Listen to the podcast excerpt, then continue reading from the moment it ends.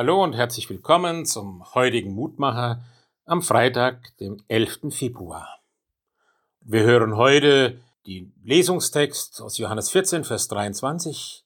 Da sagt Jesus, wer mich liebt, der wird mein Wort halten, mein Vater wird ihn lieben und wir werden zu ihm kommen und Wohnung bei ihm nehmen.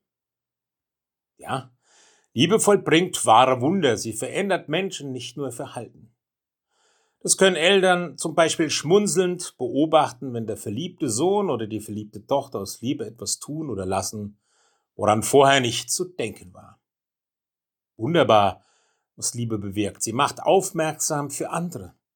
Sie macht achtsam für die Bedürfnisse und Wünsche des geliebten Du.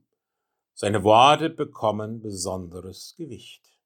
Im Johannesevangelium wird oft von der Liebe so gesprochen, von unsere Liebe zu Jesus und von Gottes Liebe zu uns. Und sie macht deutlich diese Redeweise, dass es sich bei unserem Glauben um eine Liebesbeziehung handelt. Glauben ist kein Fürwahrhalten von irgendwelchen Bekenntnissätzen. Glauben ist eine Du-Beziehung zu Jesus und seinem himmlischen Vater. Am Abend gleichsam vor seiner Verhaftung und seinem Weg ans Kreuz. Beim letzten Zusammensein sagt Jesus, was noch zu sagen ist, was ihm am Herzen liegt. Bleibt in meiner Liebe, und haltet mein Wort. Diese Feststellung hört sich so selbstverständlich an. Wer mich liebt, wird mein Wort halten. Wem Jesus von Herzen wichtig ist, dem kann nicht gleichgültig sein, was er gesagt und was er zu sagen hat. Aber ist das so selbstverständlich? Jesus möchte, dass wir seine Worte hören und halten. Gerade als Christen in einer Kirche des Wortes, wie man zur evangelischen Kirche seit der Reformation sagt, ist es wichtig, dass wir in seinem Wort hängen bleiben, weil wir dann an Jesu Gegenwart haften bleiben. Dann hören wir, und mein Vater wird ihn lieben und wir werden zu ihm kommen und Wohnung bei ihm nehmen. So ist es.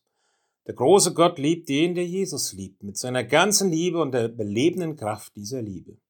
Er zeigt sich um Jesu Willen als liebender himmlischer Vater. Jesus sagt zu, wo mein Wort gehört, mit Leben erfüllt wird, da sind wir gegenwärtig, da wohnen wir. Denn wo mein Wort ist, bin auch ich, und wo ich bin, ist auch mein Vater. Ja, Herr Jesus, das wünsche ich mir jeden Tag neu, belebt und erfrischt zu werden, orientiert und gesendet zu werden durch dein Wort.